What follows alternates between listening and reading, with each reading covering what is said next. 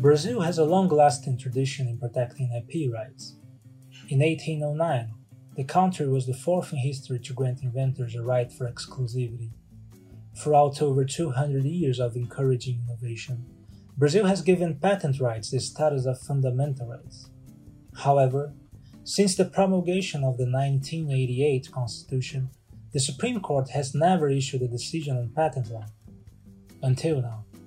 On April 7th of this year, the Supreme Court will decide on ADI 5529, filed by the General Attorney's Office in 2016.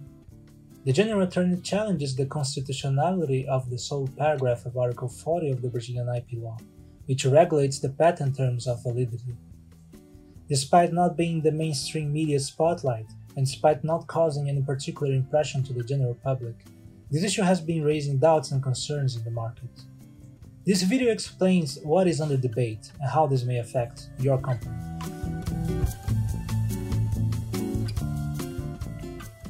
As a general rule, Article 40 of the IP law sets forth that patents of invention will have a 20 year validity term counted from the filing date before the INPI, the Brazilian Patent and Trademark Office.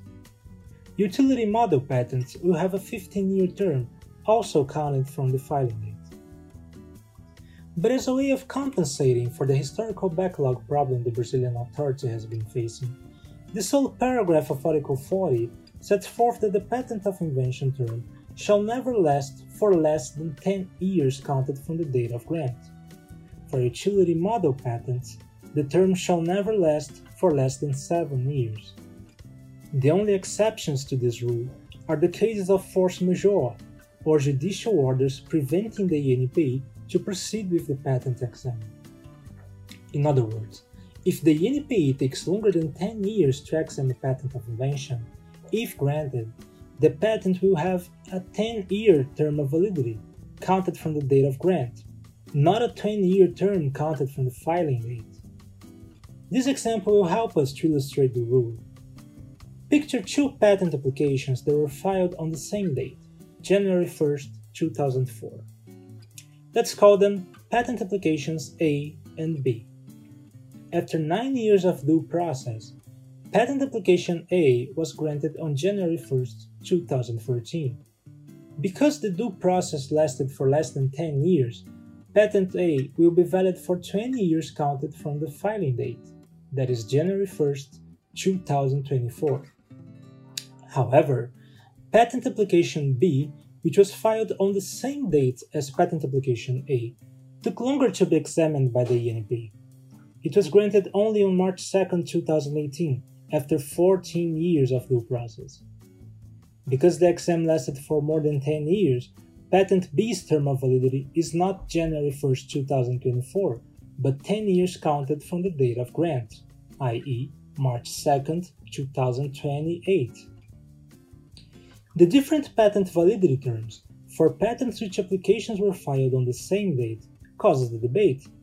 But before going through the main arguments discussed in the lawsuit, it must be noted that the INPI has been putting a significant amount of effort to solve its backlog problem. In fact, the INPI has been well succeeded in its plan against the backlog problem, recently launched by the board. One of the main goals of the plan is to vanish in two years all pending patent applications filed before 2016.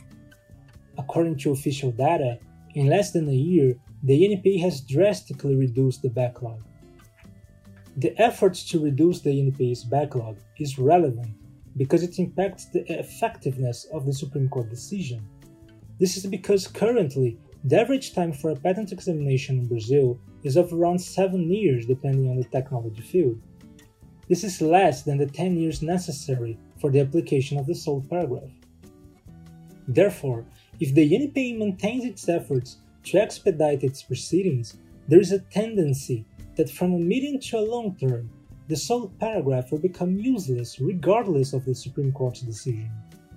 This fact, on the other hand, doesn't mean that the decision is not important.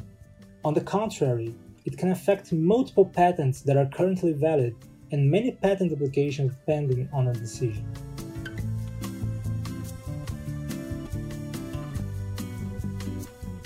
notwithstanding the INPI's efforts to make the sole paragraph useless in some years, the General Attorney's Office, supported by multiple organizations such as the Brazilian Association of Generic Drugs Industry, argues that the rule is unconstitutional because the Brazilian IP law guarantees the right for compensation of damages caused by patent infringement that took place after the patent application but before the patent was granted. Thus, the applicant already has exclusivity rights since the filing date, and the patents with the sole paragraph term end up having more than 20 years of exclusivity.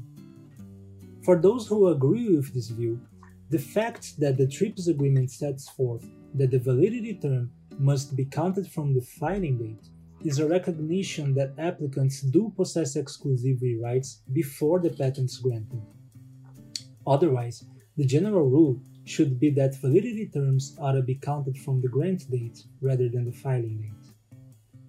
However, those who argue for the constitutionality of the sole paragraph argue that the applicant doesn't really have an exclusivity right, because until one has a valid granted patent, they cannot file a patent infringement lawsuit. Therefore, with the INPI taking too long to grant patents, the sole paragraph is necessary.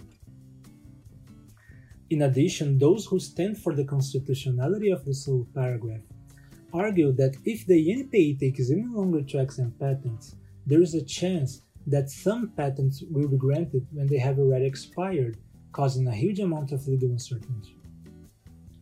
In opposition, those who advocate against the sole paragraph argue that the Constitution takes as a premise that, ex- that exclusivity rights must have a predetermined term of validity so it can promote the free market. When observing this premise, the sole paragraph is the real threat to legal certainty, because the real term of exclusivity will take as long as the INPI takes to extend the patent application, causing competitors to be unsure of when they will be legally allowed to enter the market. And because the longer it gets for the INPI to extend the application, the longer will be the patent's term of validity, there is an incentive for applicants to make applications in due process overly complicated, postponing the INPI final decision. As a defense, those who argue for the constitutionality of this rule argue that if the applicant exceeds reasonable standards of due process, the law already departs application of the sole paragraph. Therefore, one cannot punish all applicants due to a premise that some of them may try to abuse due, due process and postpone the INPI's examination. In what seems to be a very appealing argument for some, those who argue for the unconstitutionality of the sole paragraph very constantly present a research from the General Accounting Office, which estimates that from 2010 to 2019, the rule has caused a 1 billion reais cost for the Ministry of Health related to the purchase of only 11 pharmaceuticals. Also, a research conducted by the Federal University of Rio de Janeiro estimates that if the sole paragraph is found unconstitutional by the Supreme Court, the government will save around 4 billion reais with the purchase of drugs to the public healthcare system in only 4 years. These arguments makes the adversaries say that the real goal of the lawsuit is to reduce the protection to patents, especially pharmaceutical patents. This is because, deep down, these arguments are based on the fallacy that patents are socially negative when in reality consumers benefit from patents in the long term since they promote more innovative services and products. Nevertheless, those who argue that the sole paragraph is unconstitutional say that considering the free market and the right to access health are fundamental rights, society cannot burden alone the damages of the INPI taking too long to exempt patents to the benefit of private companies. Finally, those who argue for the constitutionality of the sole paragraph say that declaring the rule as unconstitutional will not solve the real problem, which is the delay in the INPI's examinations. If the rule ceases to exist, applicants and patent holders would burden the damage initially, but society would burden the damage on the long term, since incentives to innovation would be reduced. and more. The Congress has decided this issue by passing a law regulating it. In other words, the judiciary branch cannot decide this issue because it is up to the Congress, and the Congress has spoken when passing the sole paragraph. Ultimately, there are multiple arguments both in favor and in opposition to the constitutionality of the sole paragraph. The debate is complicated, and after many years of silence from the court with regard to patent law, very little is known about the 11 justice positions on IP law in general.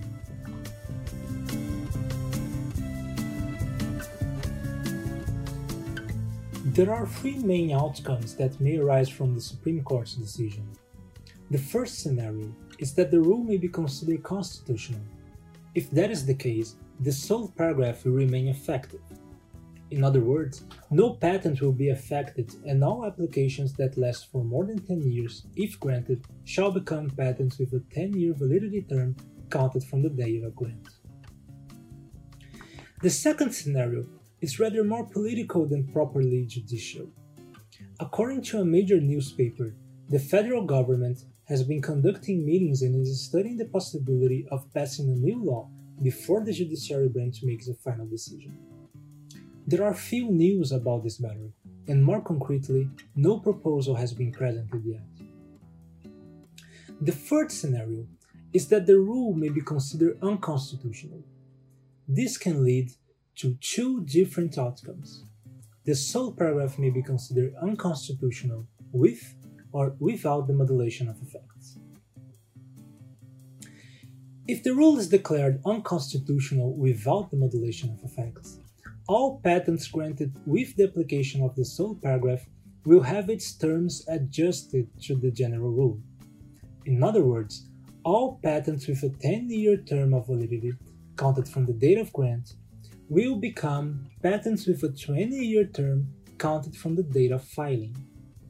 This means that these patents will have its validity terms reduced or even extinguished. In addition, all patent applications, regardless of how long they are waiting for an examination, if granted, will become patents with a 20-year validity term counted from the filing date. For instance, Picture a patent that was filed on December 3rd of the year 2000 and was granted on December 3rd of 2011. Originally, the patent was given the validity term set forth in the sole paragraph, meaning the patent is valid until December 3rd, 2021.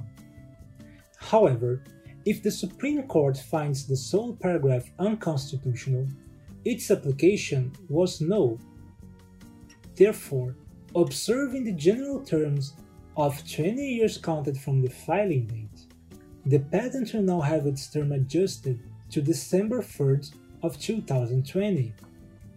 Note that the patent holder that was expecting that their patent was valid for another year will have to accept that the patent is now expired. As a way of promoting legal certainty, Brazilian law provisions that modulation of effects. If two thirds of the justice agree that this is a way to promote legal certainty and that there is exceptional public interest, the Supreme Court can decide that the decision will have its effects restricted. It is unlikely that the restriction of effects will be applied based on the technology field protected by patents since this would conflict with the TRIPS agreement. However, it is possible, and some consider it very likely, that the court will restrict the effects of the decision based on the current status of the application before the INPI. There are three main ways the Supreme Court can modulate the effects of its decisions. The first possibility is that they can decide that the sole paragraph shall still be valid for patents that have already been granted. This way, no patent would be affected, but all applications, regardless of how long they are waiting for an examination by the INPI, if granted, shall become patents with a 20 year term validity counted from the filing date. The second possibility is that the Supreme Court may modulate the effects of its decision to restrict the effectiveness of the sole paragraph to granted patents and to patent applications filed before the decision. This way, no patent would be effective, and applicants who filed patent applications before the decision would still be eligible for getting patents with the 10 year term of validity counted from the date of grant. All applications filed after the decision could only generate patents with a 20 year term of validity counted from the filing date. The third possibility is that the Supreme Court may modulate the effects of its decision to restrict the effectiveness of the sole paragraph to granted patents and to applications that were filed more than 10 years ago. This way, no patent would be affected, as well as any application that has already completed 10 years of due process. Only new applications and applications that have not completed 10 years yet would have the chance of getting the validity term set forth in the sole paragraph. As seen, there are multiple scenarios and the court's opinion is not clear. Still, we expect that you are now aware of the debate. Each company, depending on the characteristics of its portfolio, can be affected by the decision in different ways. If you want additional information, feel free to get in touch. It is our pleasure to help your company to better assess how each scenario may affect your own portfolio.